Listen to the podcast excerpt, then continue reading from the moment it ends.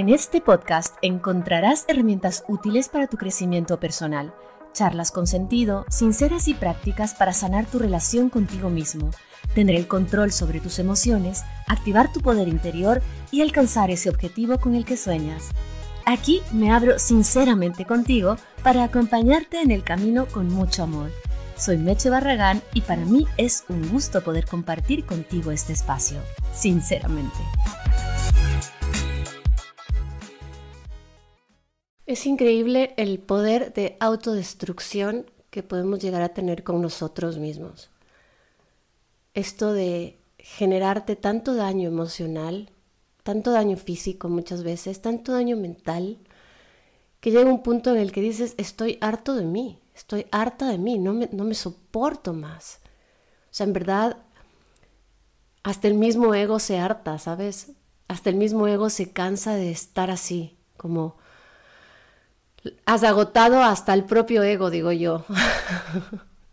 sí, me ha pasado, llegó un punto en mi vida en el que en verdad estaba harta de mí, harta de mí, harta de mis reacciones, harta de cómo gestionaba mis emociones, harta de mi dependencia emocional, harta de mi relación con mi mamá, harta de tener por ahí temas no resueltos, harta de todo, ¿sabes? Como no es que te digo que mi vida haya sido un infierno en esa época, no, no, o sea, te lo, te lo podría sonar así, no, lógico que tenía un trabajo, momentos felices, amigos, amigas, situaciones hermosas de mi vida, viajes, etcétera, pero estaba harta de mí, porque no había una consistencia, no había una, una estabilidad, ¿sabes? Mi vida era demasiado adrenalínica en todos los sentidos, ¿no?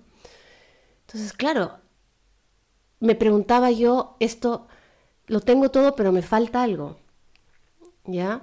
Y era eso, era el que estaba harta de mí, porque no gestionaba mis emociones, no me quedaba callada, decía todo lo que sentía que debía decir.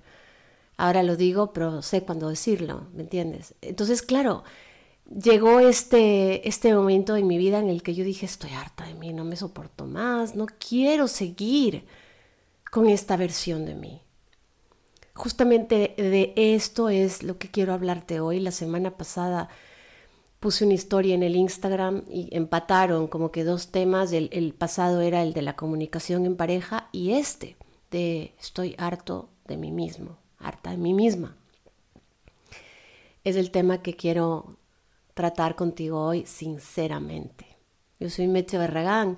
Bienvenidas y bienvenidos a este episodio que lo hago con muchísimo cariño. Oh, sorpresa, no está ladrando ningún perro en el parque de al lado. ¡Wow! Vamos a ver si el Señor es bueno y misericordioso y se apiada de nosotros hoy y no vienen los perros al pipicán a ladrar como locos por lo menos en los, próximos, en los próximos 40 minutos. Y si hay un wow wow, ya sabes por qué es. En fin, vamos a iniciar nuestra, mm, nuestro, nuestra charla, nuestro conversatorio hoy. Quiero que cojas un cafecito, que cojas un té, un vino, que te pongas cómoda, cómodo, que cojas tu pluma, tu papel, tu boli, tu lápiz como quiera que se diga en el país donde vivas, porque claro, tengo tanta audiencia de habla hispana que en algunos lados es boli, en otros lados es esfero, en otros lados es pluma, en Argentina es virome, pero se entiende, ¿no? Aquí nos entendemos. Muy bien. Lo que quiero es que te sientas en casa. Yo estoy en mi casa ahora, tengo a mi gato ahí al frente mío, durmiendo en mi cama, y tengo a mi perro en el sofá, aquí a mi lado derecho. Acabo de cambiar todo, ah, por cierto, acabo de cambiar, puse el comedor para un lado, cambié las plantas, metí una lámpara en mi cuarto. A mí me encanta, me encanta, me encanta cambiar la sala, el comedor. Disfruto mucho de cambiar las cosas del lugar. No sé si a ti te pasa, pero es algo que para mí es súper terapéutico. Te cuento algo, cuando yo tengo tiempo de sobra, que normalmente es muy raro, empiezo a tener como un poquito de ansiedad, pero es una ansiedad de falta de rutina, como que me falta mi rutina, mi costumbre. Si es verdad que yo tengo muy poquito tiempo porque trabajo mucho, me encanta además, entreno, tengo muchas cosas que hacer, viajo muchísimo también.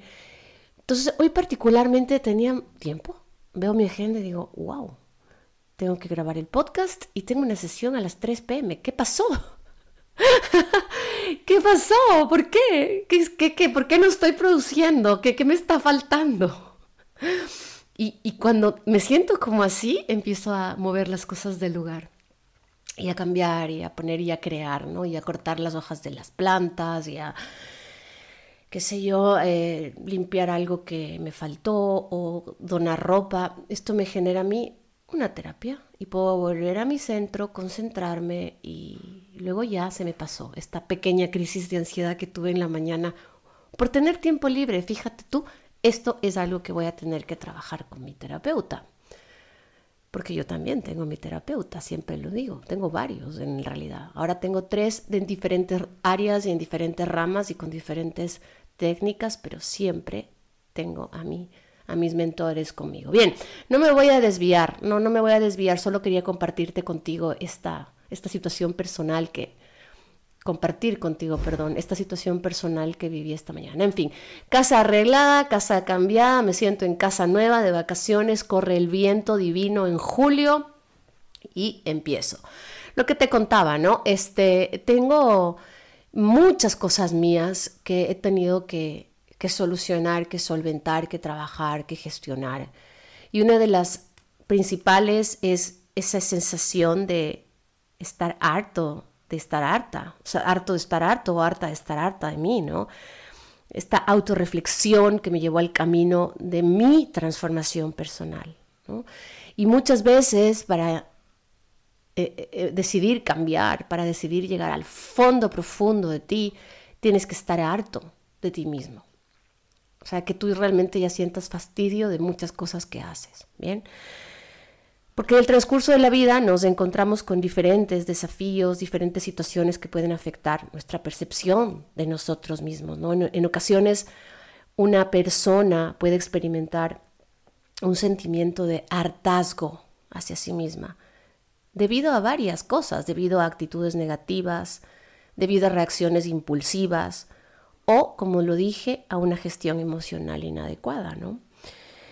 Este estado de agotamiento interno te sirve como una señal, como una campana para entrar en reflexión profunda y buscar soluciones que permitan un cambio positivo y un crecimiento personal significativo en esta vida. ¿Qué pasa? Que la espiritualidad, el cambio, eh, el ser, todo esto está ahí afuera, pero como en vitrina, ¿no? Como en un mercadillo. Ahora te venden a diestra y siniestra en el Instagram, en el Facebook, en el TikTok, en el Twitter, en todas partes como este romanticismo de tú puedes, cambia, es hora. La información está tan a la mano que llega un punto en el que nos volvemos 100% teóricos. Y nos volvemos tan teóricos que inclusive la práctica es pura teoría. Como me siento, prendo mi incienso, voy sahumando mi casa, voy conectando con las fases de la luna y diez mil babosadas más, perdóname que te lo diga así sinceramente, cuando en verdad no cambio un carajo dentro de mí, ¿sabes? Me siento a estudiar Kabbalah, que ya me pasó, ¿no? Yo estudié Kabbalah muchos años y la sigo aplicando en mi vida. Es algo, digamos que esencial en mi vida, pero te la pongo como ejemplo porque cuando yo empecé, estudiaba Kabbalah, iba al acupunturista, iba al terapeuta, iba al mentor, iba al coach, iba al psicoanalista, tenía mi, mi chamán que me daba medicina ancestral toda la clase de inciensos de la vida, de música, de cuencos tibetanos, de cuencos de cuarzo tarot que me echaba yo cada día, el, oráculo. No cambiaba un carajo. Entonces decía, pero ¿cómo? Si estoy haciendo todo. ¿Cómo que estoy haciendo todo? Estoy haciendo todo lo que dice el libro, todo lo que dice el manual. Pero en verdad estoy comprometida yo a ser disciplinada y a entender que el cambio viene de salir, de salir de la zona de confort, en verdad, de levantarse temprano, de acostarse tarde, de entrenar, de todo, de tener un horario, de tener una, una, rutina, depende de lo que vivas, ¿no? Como vivas. Si eres empleado en una oficina, tendrás una rutina. Si eres freelance, tendrás otra rutina. Si eres madre, si eres padre o, o si no eres ni madre ni padre, ¿me entiendes? Entonces, claro, este romantizar la información y vestirme de, de lama cuando yo no puedo ni siquiera gestionar mis emociones y andar con un tashbi o con un mala colgado del cuello, cuando verdaderamente soy una reactiva soberana, que ya me pasó también en una época, andaba con los tashbis, con los malas, agarrada de símbolos y de, y de, y de, y de cosas que al final lo único que hacían era quitarme la energía porque yo no estaba dispuesta conmigo mismo. Entonces eso era el ciclo vicioso y el pez que se muerde la cola. Estoy haciendo todo, pero nada me da resultado. Ya, pues, pero lo que pasa es que no estoy conectada conmigo mismo. Tengo aquí al lado mío un reloj de arena que me lo compré en el IKEA. Un euro me costó. Un euro me costó el reloj de arena y creo que es el, el símbolo más significativo que hay aquí en mi casa le doy la vuelta cada vez y digo, madre mía, o sea, es que en verdad no, no tenemos tiempo para entrar en nosotros y cambiar. O sea, creemos que tenemos tiempo, creemos que tenemos toda la vida. Y no es así. Hay un episodio mío que dice, que es de los primeros que, que está más debajo, debajo, que es creemos que tenemos tiempo. vivamos ya, no, no recuerdo el título, ahora te lo voy a mirar mientras, a ver, voy a mirarlo ahora. Porque es importante que si quieres escucharlo, para entender básicamente el tema de no tenemos tiempo, ¿sabes? Y creemos que tenemos tiempo y nos pasamos la vida eh, pensando que, que la vida son 100 años, cuando la vida son dos días. El título es Vive ahora, la vida son dos días. Bueno, te voy a contar que hace muchos años yo conocí a dos personas en el Ecuador cuando, cuando vivía allí. Dos amigos muy especiales, uno de ellos hasta el día de hoy. Un amigo especial. Tómalo como quieras. Qué horror. Lo bueno es que esta es una conversación íntima, sincera, nadie nos escucha. Bien, Ok, eh, los conocimos con otra amiga, que bueno, ya no es amiga mía, como lo era en ese momento. Y empezamos a salir, ella con uno, yo con otro. Eh, esta parte de lo que a mí me compete tuvo varias idas y vueltas, pero siempre desde la buena onda, ¿sabes? No, no es una relación que quedó mal. A veces acababa y volvíamos, pero bien, y acabábamos bien y volvíamos bien. O sea, de las pocas relaciones de ese entonces que eran, en mi caso, sanas, no eran tóxicas. No sé. La vida me dio ese regalo que mantengo hasta el día de hoy. La cuestión es que con el otro chico yo tuve contacto y lo recordaba muy bien, como que qué qué agradable, ¿no? Esa época que vivimos juntos entre los cuatro de ese momento. Y a veces chateábamos con el otro, ¿no? Con el de mi amiga. y eh, alguna vez que fue otra vez a trabajar por allí, este, salíamos a comer y nada, teníamos muy buenos recuerdos. Lo tenía en Facebook, eventualmente un like, eventualmente un comentario y hace dos días me escribe mi amigo con el que mantuve contacto y me manda una noticia del periódico. Falleció uno de los empresarios más jóvenes en el área de la tecnología en Toledo y su nombre y su apellido. Me quedé en un estado de shock que a día de hoy, hoy, después de 48 horas, estoy eh, realizing, como eh, entrando, en, o sea, realizando, eh, dándome cuenta de, de, lo que, de, lo que, de lo que pasó, ¿no? Como, mira, fíjate que hasta tengo tanta información en mi cabeza que no logro improvisar, porque tú sabes bien que este podcast es improvisado, son charlas mías, son conferencias mías que yo doy a manera de podcast. Ya no tengo un guion, tengo cuatro notas ahí apuntadas a mano, pero nada más. Y, y, y, bueno, se murió, tenía cáncer, nadie sabía. Esto, la vida son dos días. Quiero dedicarle este podcast a Samuel y donde quiera que esté, buen vuelo, buena mar, buen viaje. En fin, si estás harto, harta de ti mismo, move on. Muévete, por favor. Muévete ya, porque te estás perdiendo de una vida fantástica. Cuando yo empecé a gestionar mis emociones, cuando empecé a educarme, cuando empecé a disciplinarme, de verdad me gané el premio, la copa, el premio número uno, que es una vida feliz con todas las tristezas que puede llegar a tener, con todas las carencias, con todos los desafíos, con todos los problemas, etcétera, etcétera, etcétera. O sea, mi vida es fantástica y me falta una cantidad de cosas. Pero igualmente es fantástica. ¿Me entiendes lo que te quiero decir? Hay varias causas del hartazgo personal. El hartazgo en uno mismo puede originarse por varias razones, cada persona puede experimentar estas sensaciones de manera única, pero hay varias, te voy a nombrar algunas pocas, que son como muy claves en esto de hartarse ¿no? de sí mismo. La autoexigencia desmedida. O sea, es como, por ejemplo, te pongo el ejemplo, un estudiante, no sé, universitario, se siente harto de sí mismo porque siempre se exige obtener calificaciones perfectas. O sea, si no es A, o 10, no sirvo, no valo, no valgo, no, estoy defectuoso. Mi inteligencia da para un 100 o para un 10 o para una A. autoexigirte demasiado llega a agotarte, llega a hartarte de ti mismo. El trabajador que se siente insatisfecho porque cree que debe ser mejor y mejor y mejor y mejor y mejor y que debe alcanzar la gerencia y el manejo de la empresa y el CEO del CEO del CEO del CEO. ¿Ya?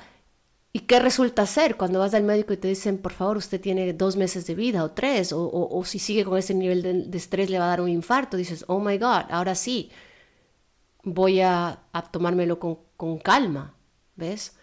O sea, no esperes llegar a esto. Dos, patrones de comportamiento autodestructivos, lo dicho anteriormente. No gestiono mis emociones, soy reactivo, soy reactiva, hablo desde la carencia. Entiendo que tengo una dependencia emocional y sigo ahí, R, que R, que R, que R. Y sigo fastidiando y jodiendo a mi pareja para que me dé y me dé y me dé y me dé porque yo mismo no me puedo dar y entonces le pido que me dé y que me llame y que me escriba y que me busque y que me deje notas en el auto y que... No, o sea, esto te agota y siempre te vas a quedar sin pareja, siempre, a no ser que el otro sea una víctima también, que esté ahí y que se estén autoalimentando de destrucción. Pero si la otra persona es saludable, sana y quiere vivir, te va a dejar. ¿Ves? Entonces, estos patrones de comportamiento que además tú ya sabes que tienes que cambiar, dices, ay, pero yo medito cada mañana. Ok. Pero ¿cómo meditas? ¿Te sientas ahí con la cámara encendida para ponerlo en el Instagram o cómo es que estás meditando? Y además de meditar, ¿qué más estás haciendo? ¿Te estás alimentando bien? ¿Estás poniendo en tu cuerpo nutrientes que van a ayudarte? ¿Qué, qué estás haciendo? Además de postear que ya meditaste. Sí me entiendes lo que te quiero decir, ¿no? Bien. Entonces, estos patrones autodestructivos, alguien que se automedica, alguien que come en exceso o que no come, eh, o que quiere lidiar con el estrés a través del, del clonazepam, del diazepam y de todos los panes. Yo pasé por los panes en algún momento, cuando tuve una crisis de ansiedad generalizada. Yo no estoy en contra de la medicina, pero hay que entender cómo, dónde, cuándo y quién te la da. ¿Sabes? Ahora resulta que como puedes comprarlo todo online, tú te automedicas como te va y como te da la gana. Entonces, también esto llega a hartarte porque entiendes que no estás siendo saludable, que, estás generándote daño en tu interior, daño físico en tus órganos internos. Como no los veo, me hago la loca, me hago el loco, me hago el ciego, la ciega.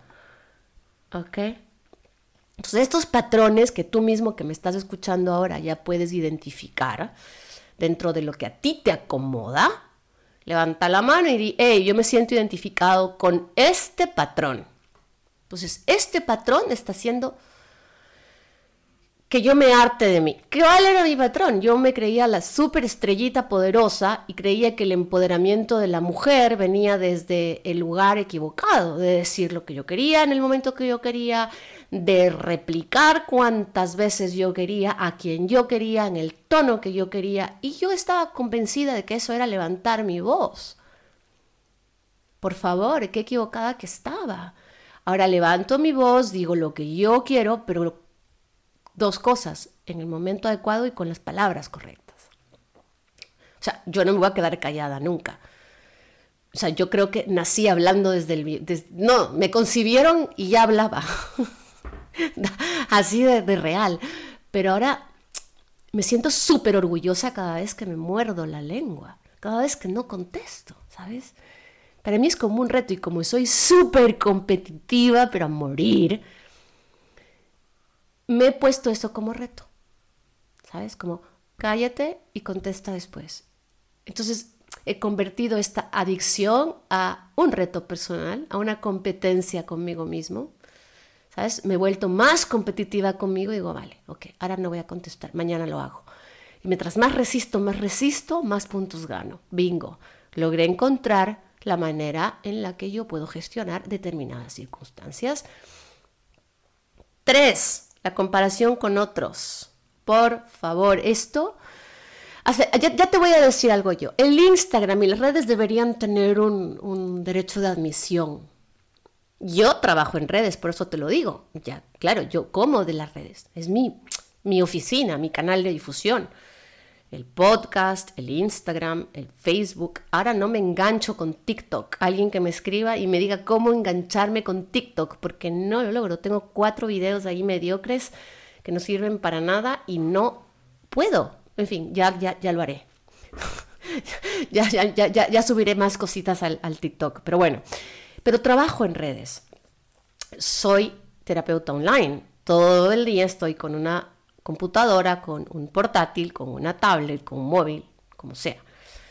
¿Ya?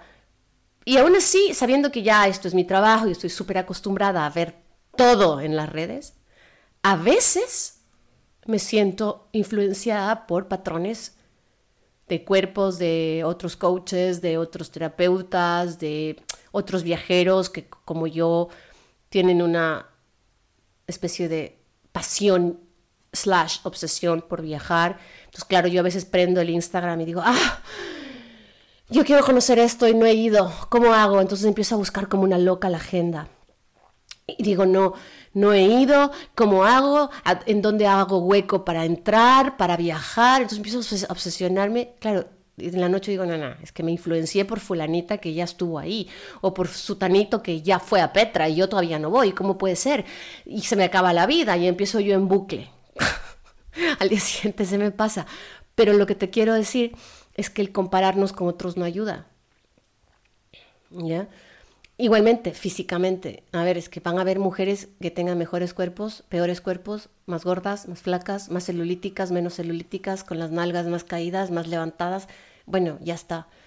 O sea, compararme me va a desgastar de una forma irracional. ¿Puedo trabajar en mi cuerpo en el que tengo y mejorarlo? Sí. Pero si yo mido 1,60, soy una latina de pura cepa, por donde lo veas, no puedo ser una, una Heidi Klum. No, lo siento, no puedo. Entonces, ¿entiendes lo que te quiero decir? El compararte te, te, te, te arruina. ¿sí? Cuatro, reacciones impulsivas. Yo creo que entre lo que dije hace un rato ya lo mencioné, pero una persona que siempre responde con enojo ante críticas constructivas, por supuesto, por ejemplo, de sus compañeros de trabajo. Una persona que siempre está a la defensiva con su pareja y que no deja que su pareja se exprese ya quiere contestarle. O una persona que le dice, no, no, ya sé, ya sé, ya sé lo que me vas a decir. porque intuye que le vas a decir lo que tú crees que le vas a decir, porque también somos magos, somos magas, ya sabemos lo que nos va a decir el otro.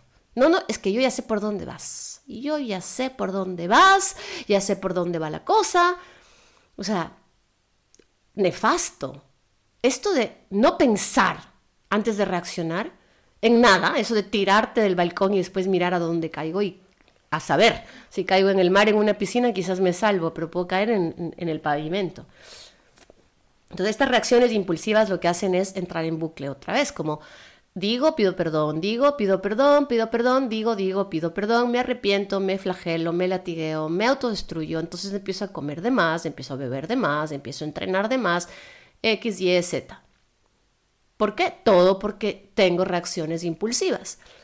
Entonces, claro, cuando me quedo sola, porque todos se van, porque nadie me quiere invitar, porque realmente ya no vibro con la energía de gente que sí se está trabajando, que sí está creciendo, pero me dejan sola, pero la gente es tan hija de su madre que yo soy tan diferente, tan especial, que por eso es que yo no encajo.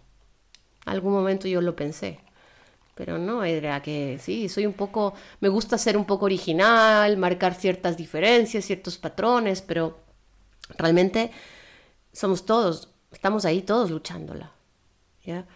Entonces, estas reacciones impulsivas, ojo ahí. Ojo ahí. Bien, cinco, autocrítica destructiva. ¿Ya? Hay gente que nunca se siente satisfecha con su apariencia física, nunca se siente satisfecha con sus logros, nunca se siente satisfecha con su casa, nunca se siente satisfecha con su dinero. Y estoy critica, que critica, que critica, que critica a mí mismo. Entonces, eso me va a enfermar para empezar. Claro, ¿cómo me hablo?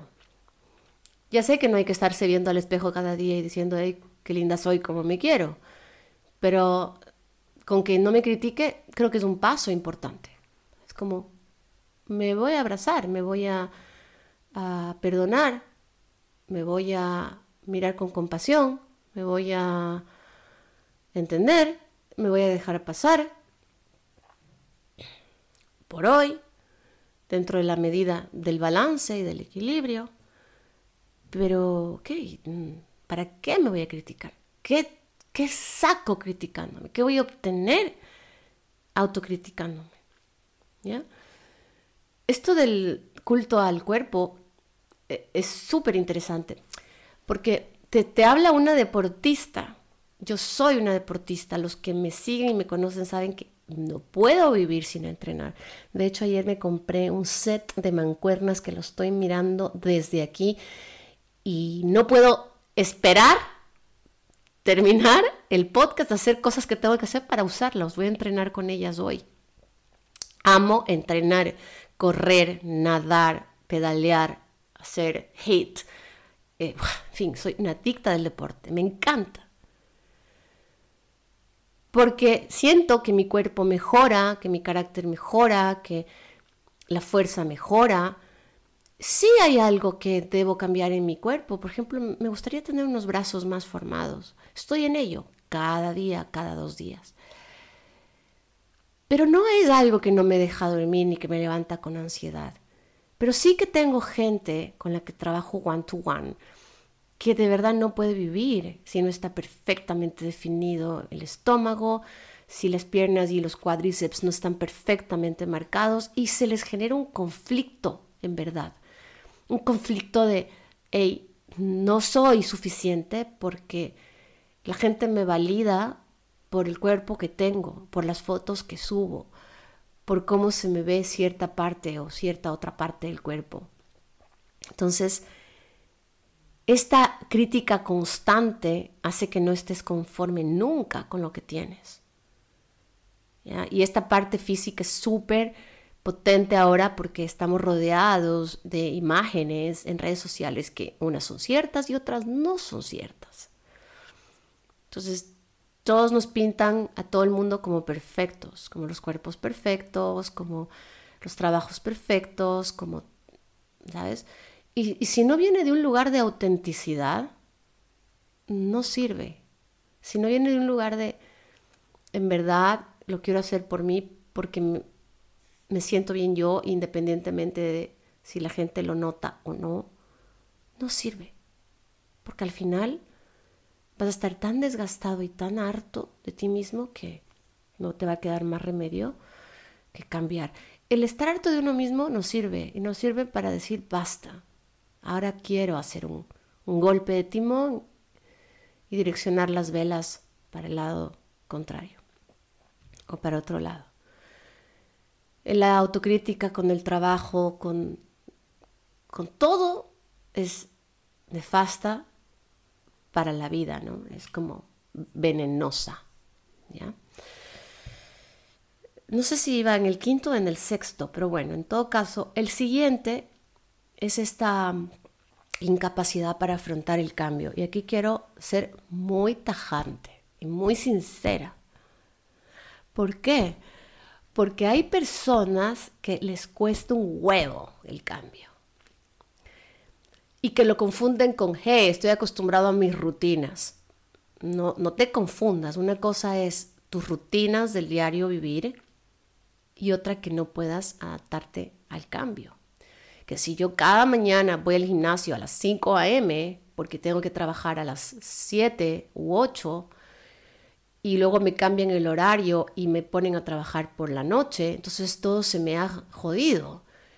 Y entonces tienen que pasar dos, tres, cuatro, cinco semanas hasta adaptarme al cambio. Lo mismo ocurre con las parejas, con los, las, decisiones, con las mutaciones, con los cambios de, de la gente, porque nosotros los seres humanos estamos en constante cambio. Entonces lo que yo era hace cinco años no es lo que soy ahora, lo que era el año pasado no es lo que soy ahora, se trata de mejorar, ¿verdad?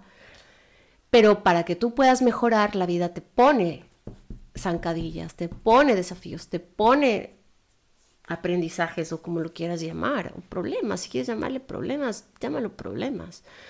Porque al final también hubo una época en la que decía, no, no, no lo quiero llamar problemas, sino aprendizajes. Dale, llámalo problemas, son problemas. ¿Qué carajos? Son problemas. Y esos problemas te ayudan a crecer, ya está. No, no, no, no vayamos a seguir romantizando las frases, por favor ya sabes que soy un poco directa y ese es mi estilo, ¿no? Como así, así soy. y, y te lo digo así. Entonces, en verdad, o sea, el cambio es lo que nos hace vivir, básicamente. Sí, es complicado a veces asumir ciertos cambios drásticos, bruscos o, o, que no esperabas. Mm, pero bueno, mm, hay que tener esa capacidad y hay que tener esa, esa, capacidad de reacción al cambio y de aceptación al cambio. Porque si siempre vas a estar peleándote contra la marea, ¿qué pasa si te metes al agua y te empieza a llevar la ola? Lo primero que te dicen es, hey, relax, déjate llevar un poquito y luego miras por dónde sales. Pero si empiezas a pelear con la ola, te vas a agotar, te vas a cansar, te vas a ahogar y te vas a morir. Fin. Es exactamente lo que pasa con la resistencia al cambio. Entonces, yo de estas te puedo decir N cosas de lo que puedes llegar a estar harto de ti mismo o harta de ti mismo.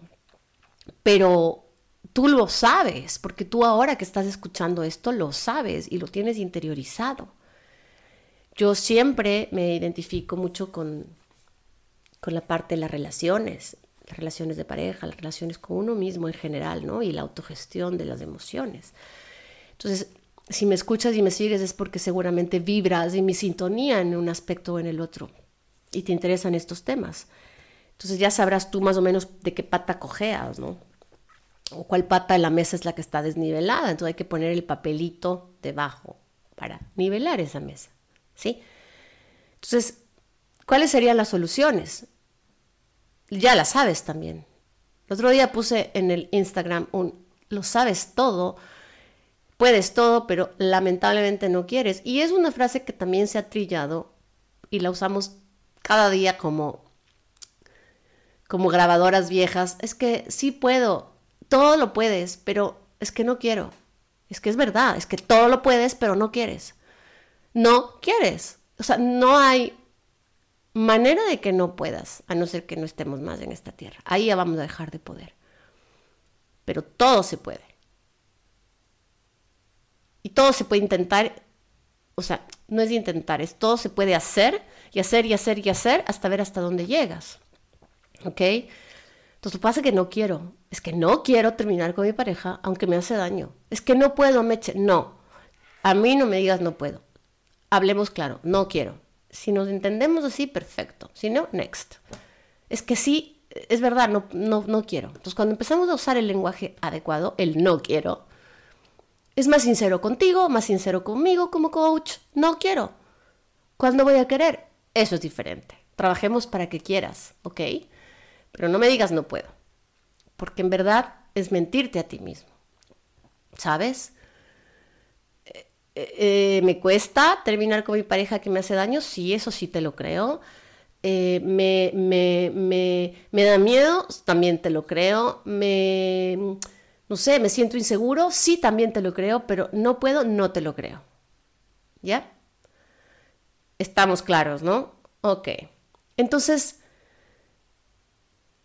hay que entender que la autoevaluación, el, digamos, el autoobservador consciente que, que tenemos todos dentro, hace que te des cuenta lo que tienes que cambiar. Entonces, la autorreflexión, como llevar un diario de gratitud, o reflexionar en el día, eh, lo que ha pasado, lo que quieres que pase, las reacciones que tuviste, pueden ayudar en, tu tema de auto, autoevaluación y autorreflexión. Entonces sería una de las soluciones, autoevaluarte y autorreflexionar sinceramente. Y esto te lleva a cultivarte pues en la autoaceptación y en la compasión hacia ti mismo, ¿no? Como, ok, entiendo que tengo que cambiar esto porque porque soy reactiva o reactivo, pero en vez de criticarme porque soy reactiva o reactivo, me voy a aceptar reactiva y reactivo hasta que haya logrado modificarlo, ¿ya? O sea, como tengo que bajar unas 5 o 6 libras porque me está afectando a mi salud, ¿ok? No me voy a criticar porque tengo unas libras de más, voy a entender que las tengo, voy a mirarme en el espejo, mirar que las tengo, aceptar que las tengo y trabajar en ello. Cuando me vuelva a mirar después de un tiempo, voy a mirar, o el pantalón me va a quedar mejor, entonces, perfecto, sin flagelarme, ¿no? O sea, esto es, me acepto y también me abrazo y me compadezco de mí, o sea, compasión, ¿no? Compadecerte. Me compadezco y, siento que, que me merezco este tiempo para poder cambiar. El buscar apoyo profesional es básico, porque lo que yo veo no lo ves tú. Cuando yo, por ejemplo, tengo alguna duda, ahora estoy con una duda tremenda personal de ¿qué hago? Esto, esto. Sabes como mi ego me dice esto y también mi ego me dice aquello y mi ego me dice mañana esto y yo siento que no es mi ego y que viene del alma y que, en fin. Entonces busco apoyo profesional. Porque necesito que otra persona me diga, hey, ¿ya pensaste quizás así? O a lo mejor, ¿por qué no? miras en este lugar? ¿Por qué no miras aquí? O busca acá. Entonces, claro, se amplía mi perspectiva. Y se me hace más fácil. ¿Sabes? O, hey, decirle a, la persona que vive conmigo, quien sea, hijos, hijas, pareja, lo que sea, oye, dime en qué crees tú que yo debo cambiar. Y aceptar la, la autocrítica, perdón, la crítica constructiva con humildad, con, como parte de tu terapia, como parte de tu proceso. Y entonces, perfecto, no te lo tomas a mal porque la otra persona te lo está diciendo desde un lugar de cariño, de amor, de comprensión. Y entonces yo busco ayuda para poder modificar, a pesar de que muy pocas veces necesitamos que nos digan las cosas porque ya las sabemos. Entonces, cuando buscas apoyo profesional, lo que haces es, por default, eh, establecer metas, pero realistas, ¿ya? Realistas, anótatelo bien, metas realistas. ¿Por qué? Porque uno a veces sale motivadísimo de una sesión y resulta ser que quieres hacerlo todo y no te alcanza el tiempo porque te has puesto unas metas altísimas. ¿Ya? Entonces, metas realistas. Ese profesional te va a ayudar a decir, ok, ¿cómo estás de tiempo? ¿Cómo, digamos, cuánto has trabajado en ti, qué eres capaz de hacer, todavía qué no eres capaz de hacer. Entonces, ok, pongámonos de esta meta. Entonces es más fácil cumplirla y sientes tú más satisfacción al cumplir esa meta y no una frustración de saber que no he podido cumplir esta meta por X y Z razones. Entonces, las metas realistas son, son importantes, sobre todo ahora que está el emprendimiento a la orden del día y, va al alza porque cada vez, cada vez, cada vez más, más, más personas queremos ser autónomas y, y queremos depender de nosotros y nada más. Entonces el emprendimiento crece, crece, crece, crece y las ideas y los proyectos y las posibilidades son infinitas. Entonces uno a veces cree que solamente las ganas son suficientes. No, estás súper equivocado. Las ganas son parte de, pero si te pones metas muy altas, se te van a ir las ganas. Porque si estás aprendiendo a nadar y quieres hacerte un kilómetro de nado el primer día, mañana no quiero volver porque me va a doler todo y voy a estar harto o harta. Entonces, las metas realistas. Y otra cosa que es bien importante es la autodisciplina. ¿Sí? A veces nos toca crearnos un horario como niños de colegio, o sea, agarras un papel, ¿sabes? Lo doblas en el medio y empiezas a hacer un horario, lunes, martes, miércoles, jueves, viernes, 6, 7, 8, 9, 10, como en el colegio.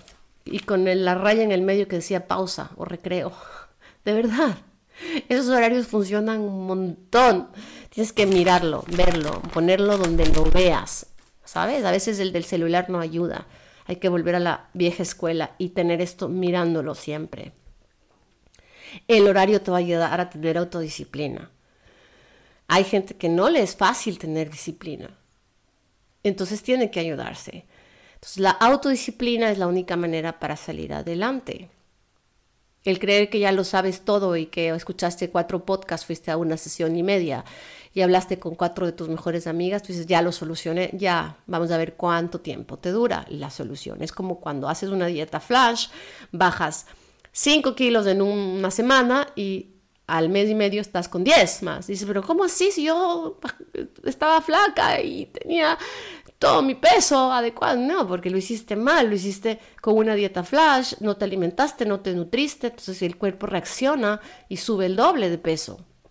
Igual, es como ya me leí tres libros, ya fui a dos sesiones, ya oí cinco podcasts y no puedo. No, no, es que no estás disciplinado. Bien. Entonces ya esto al buen entendedor. Next.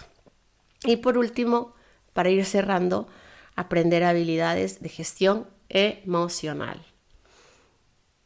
Que la vida es más feliz cuando gestionas tus emociones.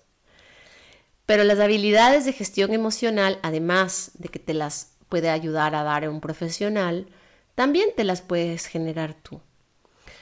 Practicando técnicas de relajación, de respiración, mm, de actividad física.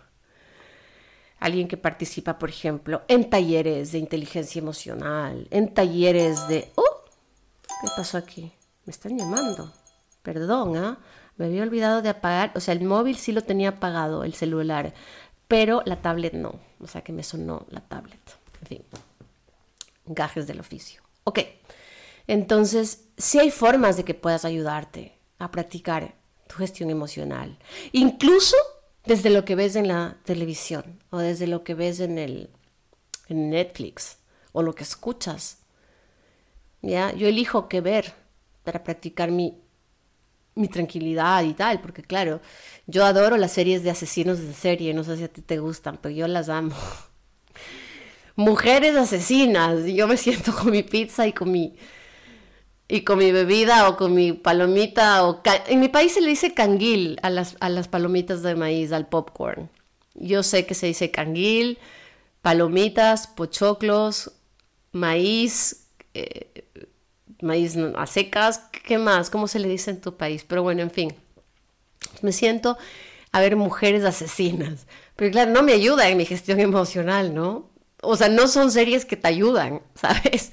Está bien, las ves conscientemente y las disfrutas, ok, pero si quieres en ese momento estar relajado, mírate otra cosa, un documental de osos polares, la Antártida, no sé, como bucear en las profundidades del agua, ¿sabes? Como elige bien el contenido.